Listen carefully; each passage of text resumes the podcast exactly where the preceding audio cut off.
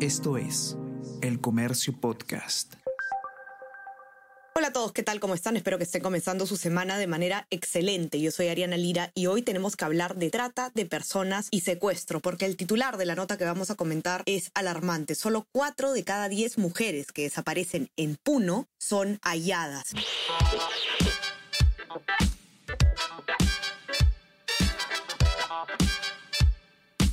Esto es Tenemos que hablar con Ariana Lira.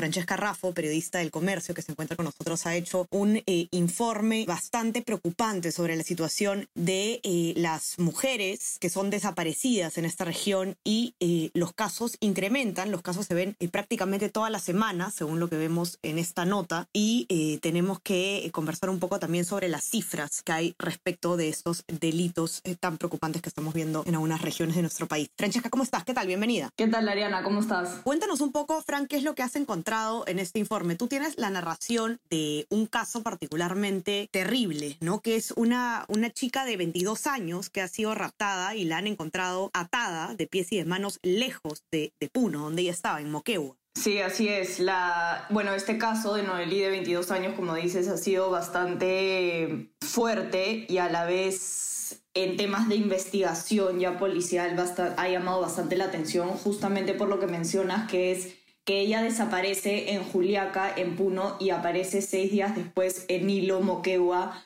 amarrada de pies y manos, ¿no? Ella durante todo este tiempo, durante estos seis días, ella estuvo eh, inconsciente. Las pocas veces que ella lograba levantarse, pues la volvían a dormir, relata, eh, con un trapo que se lo ponían en el rostro y ella volvía a quedarse dormida. Y es recién eh, cuando ella aparece en el mar, que se levanta por las olas y es auxiliada por una persona de seguridad en hilo, ¿no? Es encontrada con vida y eh, esto es... Ella desapareció en... Me decía, Frank, es encontrada ella con vida. Sí. Que es algo muy inusual viendo las estadísticas. Sí, exactamente, porque según cifras de la policía, en la región Puno, eh, solo cuatro de cada diez mujeres que desaparece son halladas, ¿no? Entonces el caso de Noelí es un milagro, como menciona eh, Lupe, que es una persona con la que nosotros conversamos, que es de hecho gracias a ella que llega el, el relato de Noelí a nosotros, ¿no? Ella es una persona que trabaja en el Ministerio de Justicia viendo especialmente tema de trata de personas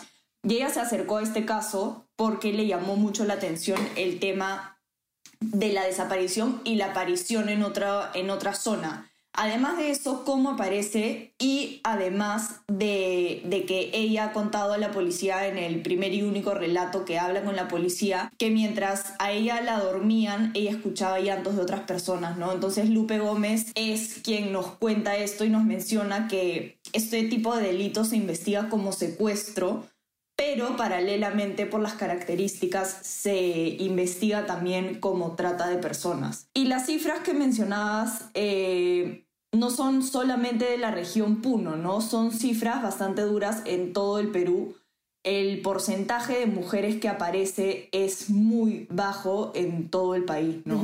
Acá tenemos unas cifras también a nivel nacional bastante alarmantes. Desde enero hasta julio de este año, 399 personas han desaparecido en Puno, de las cuales 261 son mujeres, según cifras de, de la policía. Sí, así es. Y por ejemplo, en Lima, que bueno, es la región con más desaparecidos, solamente el 39% de mujeres desaparecidas eh, luego son ubicadas, ¿no? También cifras de la policía. Y esto refleja algo que pasa en, en todo el país. Las cifras son, en temas porcentuales, son muy parecidas de mujeres. Dentro, del, dentro de las personas que desaparecen, el porcentaje de mujeres es mucho más alto y el porcentaje de mujeres que logran ubicar es bajísimo.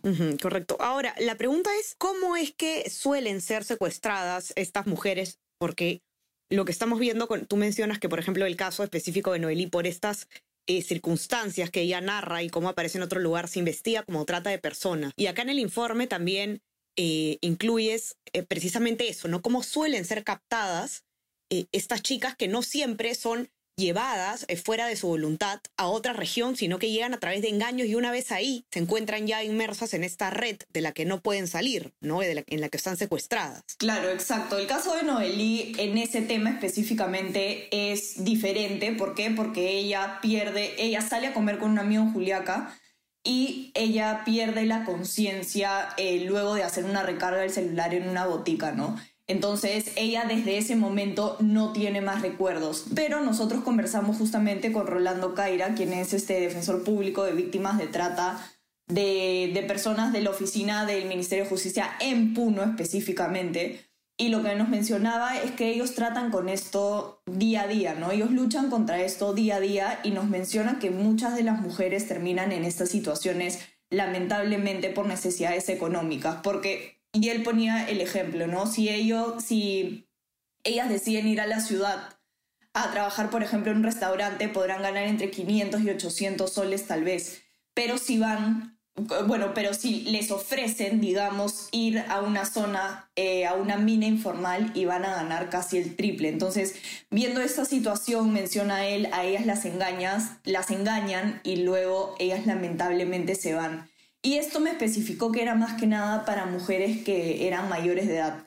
Sin embargo, también sucede con menores de edad y acá cambia un poco el perfil, ¿no? Muchas de las personas, de las menores de edad, mejor dicho, que terminan en estas redes y es porque vienen de familias bastante violentas, bastante disfuncionales, que tienen problemas donde la violencia física o psicológica las expulsa de sus hogares, entonces ellas son muy vulnerables a caer en engaños, eh, por ejemplo en redes sociales mencionaba que muchas de estas niñas caen lamentablemente en redes sociales y también eh, uno de los puntos de destino son minas informales, ¿no? Así es. Ahora, específicamente, Fran, sobre el caso de Noelí, ¿en qué estado se encuentra actualmente ella? ¿Está estable? ¿Está bien de salud? ¿Qué es lo que sabemos? No, y eso es importante porque eh, lo que me comentaban las personas con las que hablé que son cercanas a este caso, ella necesita ayuda. Eh, ella, luego de que aparece Nilo, eh, la auxilian y la llevan a la policía, pero al ver su estado de salud la llevan a un hospital directamente. Ella luego vuelve a Puno, específicamente a Asío, donde ella vive, con su madre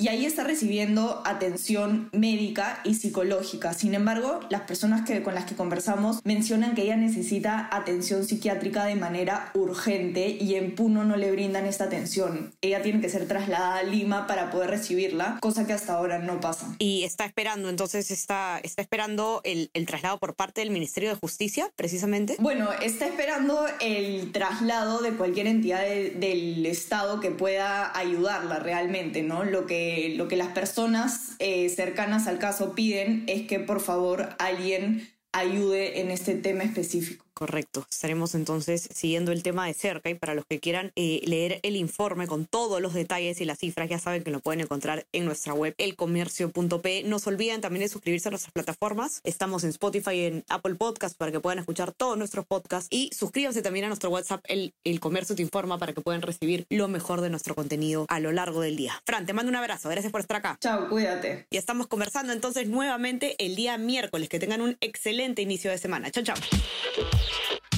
Tenemos que hablar con Ariana Lira.